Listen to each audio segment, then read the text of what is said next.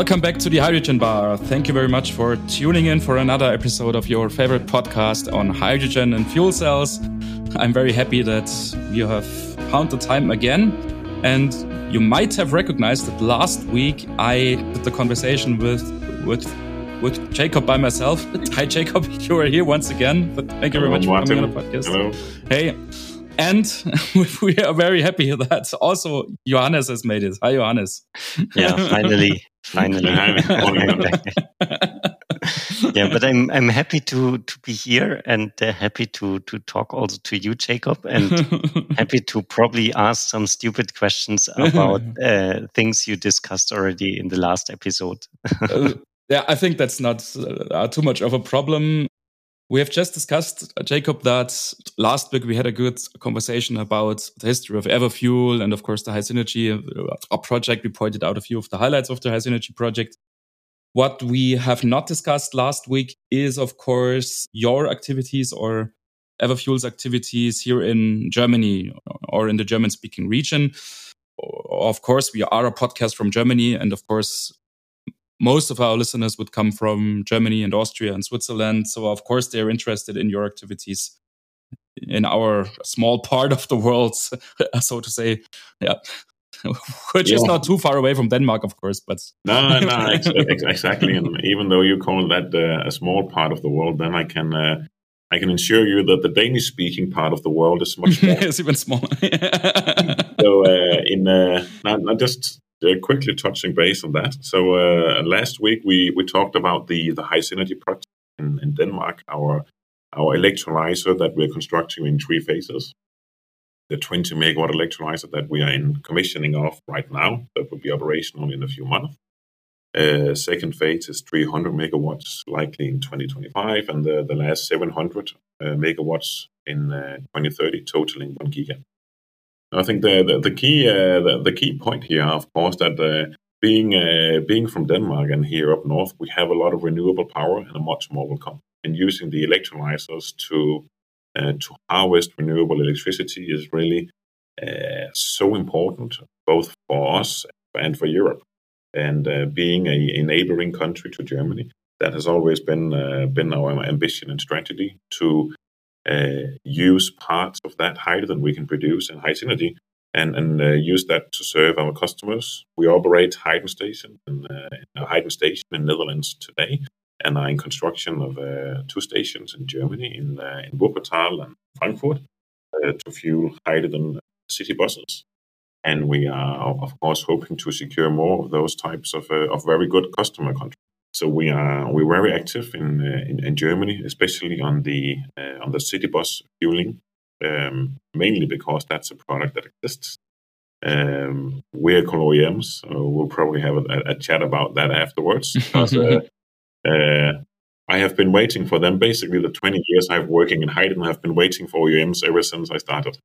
That that brings me directly to another question because we saw in the last couple of weeks or months always these announcement or some pilot project with buses, hydrogen buses also are stopped. And then these news about the uh, hydrogen trucks in, in Switzerland that were not, not so fully true, but kind of all these announcements that maybe the hydrogen mobility is not the right way. How do you see this? Is this just like an, an momentary blip because of these uh, energy prices. Um, what what is your experience like really from from the field of kind of refueling these buses? Mm-hmm. Well, it's a uh, it's a very good question, Johannes, and sometimes I, I very often ask myself that question. So, uh, mm-hmm. what is uh, what is going on? so I think it can be replied in, in, in many different ways. So if uh, instead of looking at today or tomorrow or yesterday, but looking at what is the necessary transport solutions that we need globally and especially here in Europe. Mm. So looking at the the targets of moving away from fossil fuel, uh, and then basically looking at what kinds of transportation do we need.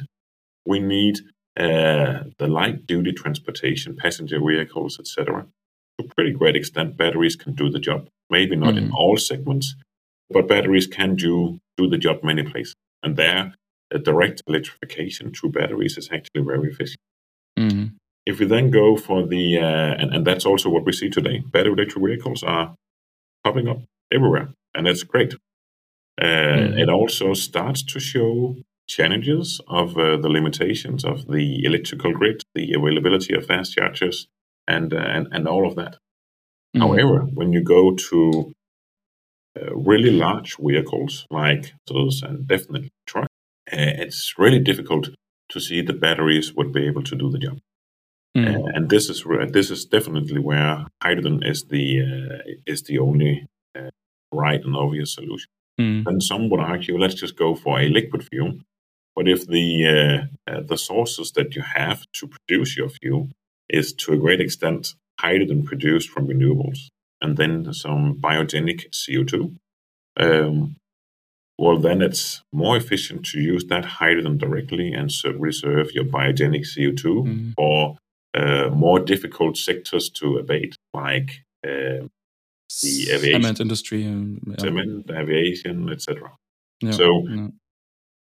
I am 100% sure that hydrogen will have a large place. That period. Mm-hmm. Then going back to the today, uh, you cannot imagine my frustration of uh, vehicle OEMs not really getting their act together. and um, um, I, I, have now uh, monitored uh, OEMs and uh, how they are behaving mm. throughout my two decades within hydrogen. and my, my simple conclusion are that the markets where the OEMs are moving are the markets where the alternatives gives them a high penalty. Mm-hmm, and, right. and, luckily, on the, the European scale, uh, penalties are also starting to hit uh, vehicle OEMs. Mm-hmm, mm-hmm. And apparently, that is what is needed. Uh, yeah, yeah, it looks like it, right? So, so you have just mentioned that, especially, of course, for heavy duty transportation, trucking, buses, uh, trains, and so on, it makes a lot of sense to rely on hydrogen, of course, but that is not a new development, right? Uh, that is not a new idea. So, so it has been a common knowledge, I would say, for or yeah, for for for decades already, right? So, so of course, there's always this yeah kind of a small fight, kind of struggle for for the passenger vehicles and maybe for the small delivery trucks and something, but but um, that hydrogen is making sense for uh, heavy duty transportation. I mean, uh, that has been common knowledge for uh, quite a couple of years now. And personally, I also sometimes wonder why uh, uh, this has not emerged into more vehicles on the road, actually. So, so it's, um, uh, and it's a it's a uh, that's a frustration. And being an mm-hmm. engineer as I am, sometimes you just think, ah, I just do it myself. Mm. Uh, but uh, it's also kind of mm. complicated just setting up uh, vehicle production, so we will not do that. um, but um, when you are a uh, when you're a vehicle OEM, um, you of course need to look at your existing business, your existing uh, mm. supply chain, uh, your competitive market space, yeah. the competitive market. You have so many things you need to consider. Yeah. And uh, and developing and implementing and perfecting a completely new drivetrain is a uh, yeah. is a lot of work, and uh, I would imagine that that is uh, that's the greatest challenge for them. Mm-hmm. And right now, the battery electric market is uh, is happening on uh, the light duty vehicles, mm-hmm. which to a lot of aspects is uh, is good. And then many of the uh, the heavy duty vehicle manufacturers are simply just grabbing the easy opportunity and saying, okay, well, let's see how far we can go with batteries on mm. uh, uh, on our trucks and our yeah. buses. Yeah.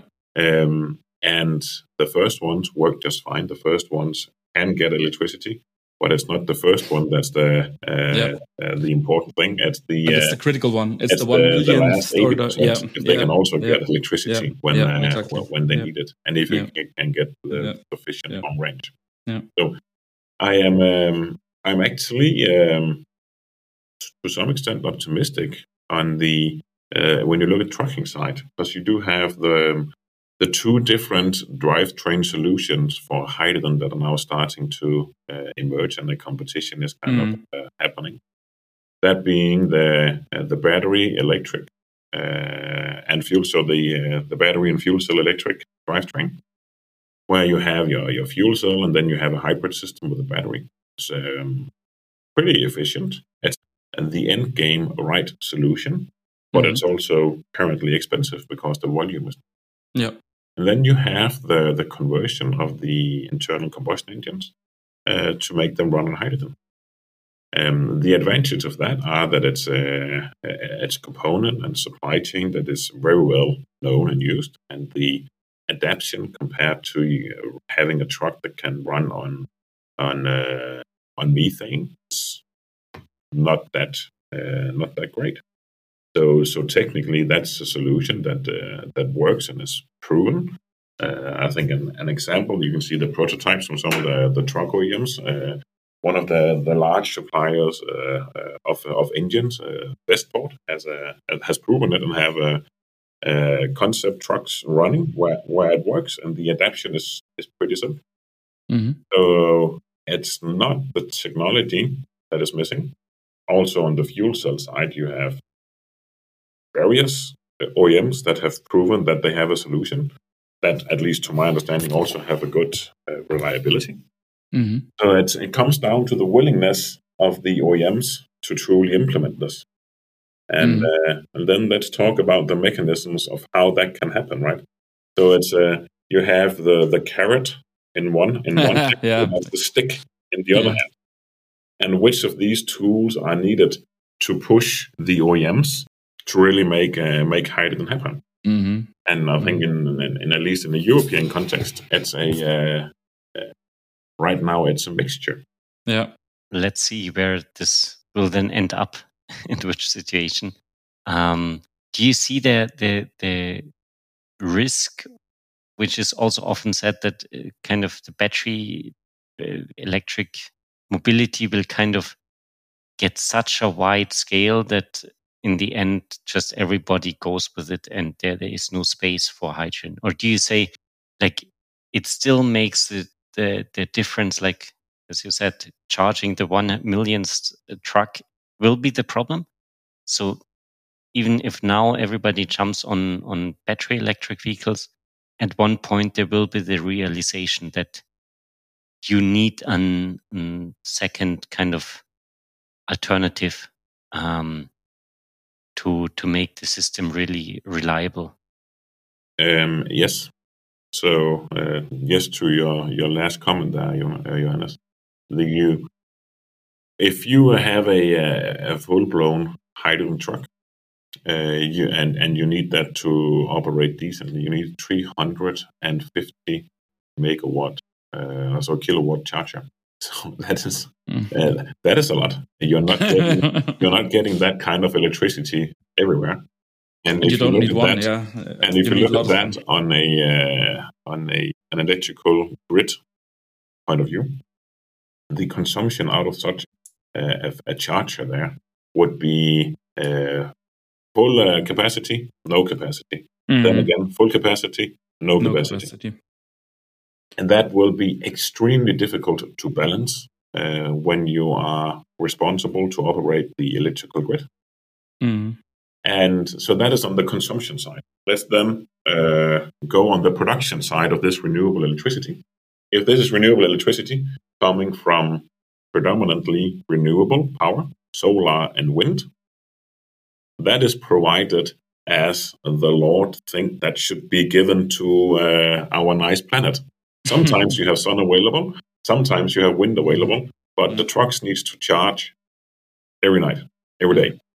Uh, those two things go very bad hand in hand. so it's not an issue to implement uh, light light duty vehicles in decent volumes. A full implementation will also be a challenge there.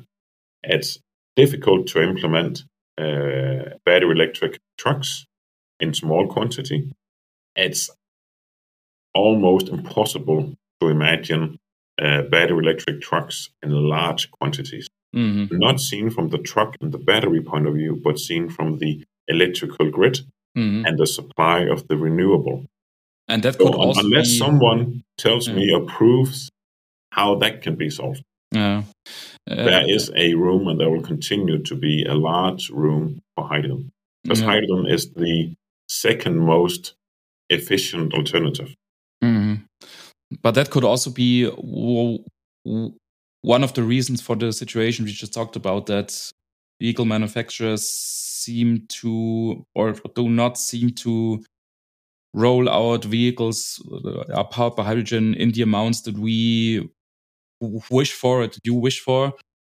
And one of the reasons, of course, could be that uh, a vehicle manufacturer can make his life easy and just uh, bring a battery vehicle to the street, right? And and and just saying, yeah, we have the range, we have the use case. So, uh, so if you buy a heavy duty truck uh, powered by batteries uh, from us, we can guarantee a range of like 1,000 kilometers, um, and not to worry about our charging or refueling, right? So, so that is could be one of the problems that we are facing at the moment. That key man that that we vehicle manufacturers uh, only have the vehicles in mind and not the whole supply chain, and not the charging infrastructure, and not the energy system in total.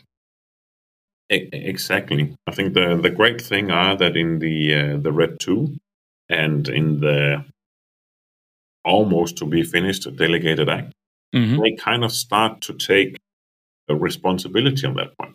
Mhm. Um, sometimes I also feel that we actually, as as hydrogen uh, hydrogen people, in unfair competition. Let me try to to use an example on uh, on city buses.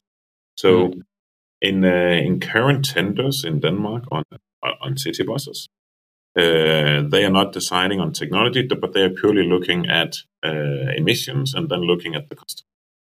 And if you are a, a bus operator and you pro- provide a bid to the uh, the authorities that are making the tender, you have to document that you're using green electricity, which is great. Mhm. Mhm. What is not great are that the current mechanisms to document that you use green electricity are that you just buy a certificate. Yes. So many of the uh, the battery electric city buses in Denmark today are charged with uh, uh, sun power, Mhm. Which is kind of interesting because they are running all day and they're charging in the night. Mhm. Yeah. so So- that's the magic of the numbers, right? So Well, no, no, no, no, yeah, well, it's the magic of the numbers and it, and it's the stupidity of the current system. and and and I think uh, um, that is also why I actually I like the additionality uh, of renewables, and I like Yeah. the Okay. the synchronized uh, timing of the production of the renewables with the consumption of that. I just cannot emphasize not enough that that still needs to be also uh, the same conditions for uh, for battery electric, because the Yeah. electricity that you are charging with is uh, uh, is not more green than the origin of that electricity. Yeah. And if you're charging a battery electric bus in the nighttime in Denmark with Yeah. a PPA from SunPower, yeah. that's bullshit, meaning that actually someone is just Yeah. trading some electricity and probably adds electricity coming from coal power. That is one of the key points uh, that you mentioned there. Yeah. So Now, let's uh, let's bring that to Brussels. yeah, yeah, when, when you bring this up, Brussels, in the Delegated Act, what is your point of view about the current situation, like, or the current status of this this Delegated Act? I mean, we, we made Um, already an episode last year about this proposal, but how, like, what what has evolved? Uh, where is it now? Oh, I am. Um, I have mixed feelings about this. Mhm. Um, so uh, the first feeling is frustration because this is two years late. Two years late. Okay. Um, so so I just need to get that out and. European politicians that really, really want to be green and they really, really want to make everything happen. and they are really, really putting a system in place where de facto they are forcing a lot of good national in, uh, initiatives throughout Europe because they are all waiting for the final conclusion Mhm. that will be Yeah. it, it will be better than the Bible, but it's not done yet. Yeah. Um, so uh, it's better to be done than to be 110% perfect. hmm All right. So you Um, say that you would also welcome a delegated act or a directive which is not 100% or perfect and maybe causes some, some I, uh, collateral damage, so to say, or or is that? Well, if, I if get I right? were if I if I were to get my wishes to come true, even though it's a long time for for next uh, uh, Christmas Eve, I would uh, uh, how I would have done it were to make a ninety percent perfect delegated act yeah. and basically assign that delegated act to the first I don't know ten gigawatts of projects in Europe hmm and say that's it. First ten gigawatts, here you are. Yeah.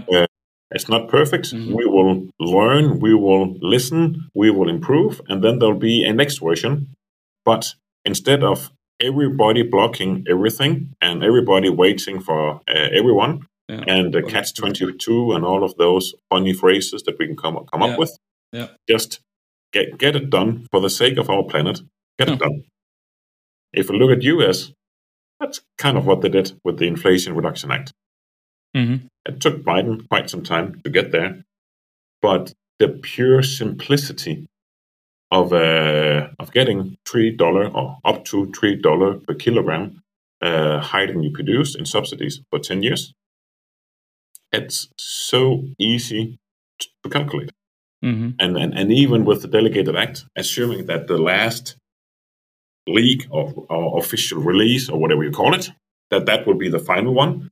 Um, I think that uh, the people truly understanding it to the full in uh, the full consequence and implement in Europe, it's down to one or two handful of people, and it's uh, uh, it's, it's it's it's a nightmare that it's not uh, easier to understand. hmm hmm I, I I do actually believe that I get it, and I use quite quite some time to understand. it. hmm Okay. So do you think this will then be also, even if it's now approved and kind of released and so on, it will be like a blocker for hydrogen project because it is so complex and it is has these many Um, kind of no, I don't think rules so. and and I I don't think it will be a blocker because uh, uh, I actually think that the hydrogen developers around Europe are pretty smart.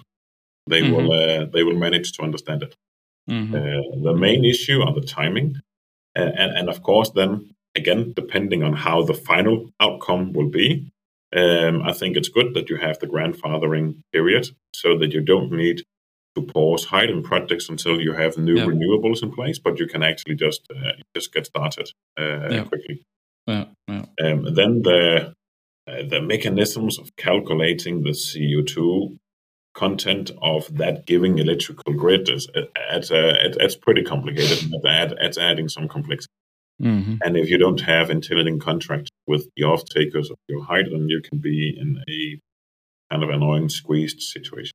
hmm Now, as we that is that. unfortunately, Just one thing, because Yeah, I actually think that is important. The the, the RFNBO uh, is good.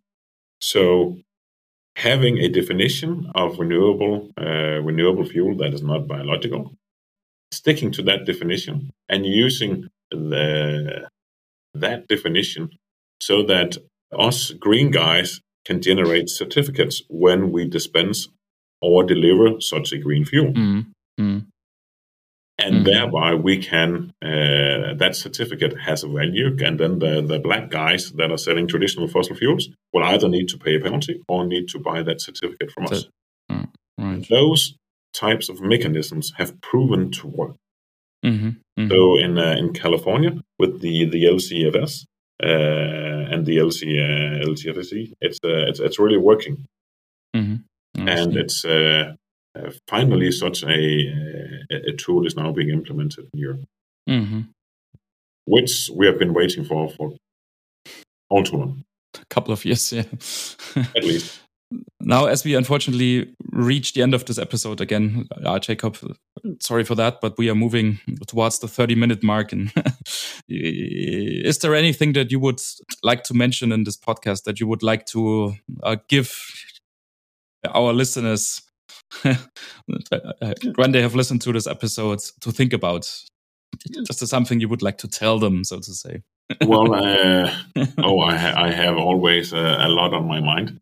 Uh, I think um, when sometimes being either uh, hit by the enthusiasm by hydrogen or by the frustration of hydrogen not happening, mm-hmm. the most important thing is always to look a little further ahead because then all of a sudden it becomes again very easy and obvious that there's no solution uh, without hydrogen. Mm-hmm. Uh, and uh, that goes both to decarbonize industry industrial processes as well as decarbonizing mobility. Mm-hmm. Mm-hmm. So um, we are uh, we are seeing announcements and projects and activities everywhere for, for green hydrogen or power to X initiatives, which is uh, awesome. We cannot do it alone. So having an industry moving forward is uh, is key. I think you'll see the the renewable uh, developers in the countries where you have a lot of renewables available. And that's where that's where green hydrogen production in massive scale will start, because there with the um, uh, the delegated act, uh, green hydrogen will be an equal or better business case than just uh, manufacturing green electricity. And then the snowball will start. Mm-hmm. Right. Very good. So I'm really looking forward to see the snowball roll. Good to see the snowball rolling. you better you better get out of the way because it's going to yeah. start from the north and then it's going to roll down uh, down south in Europe towards the Alps. Yeah, yeah. So um, we have a good chance to see it coming. Sounds good. yeah, thank you very much, Jacob. Was very very interesting to talk to you. Um, thank you for your time and giving us all these these insights, these thoughts on yeah on our way. Um, it was really a pleasure. Well, uh, thank you, uh, Martin and Johannes as well. Always a pleasure to to join you at the uh, the Hydrogen Bar. So uh, uh, keep up the good work, and uh, I look forward to hear more episodes. Thank you very much. very much. And to you listeners, as always, I recommend that you have a look at our website, which is, of course, hydrogenbar.net. You can also use the contact form that you find there. If you want to get in contact with us and if you want to learn more about Jacob or more about Everfuel or more about Delegated Act if you're interested in that, uh, check the show notes and you can find find all the links that you need and you can, that you can follow for getting more information on that. And finally, I want to thank you again for listening. And we'll hear each other again with a new episode of the Hydrogen Bar podcast next week. We look forward to that. see you next week. Goodbye. See you next week. Bye.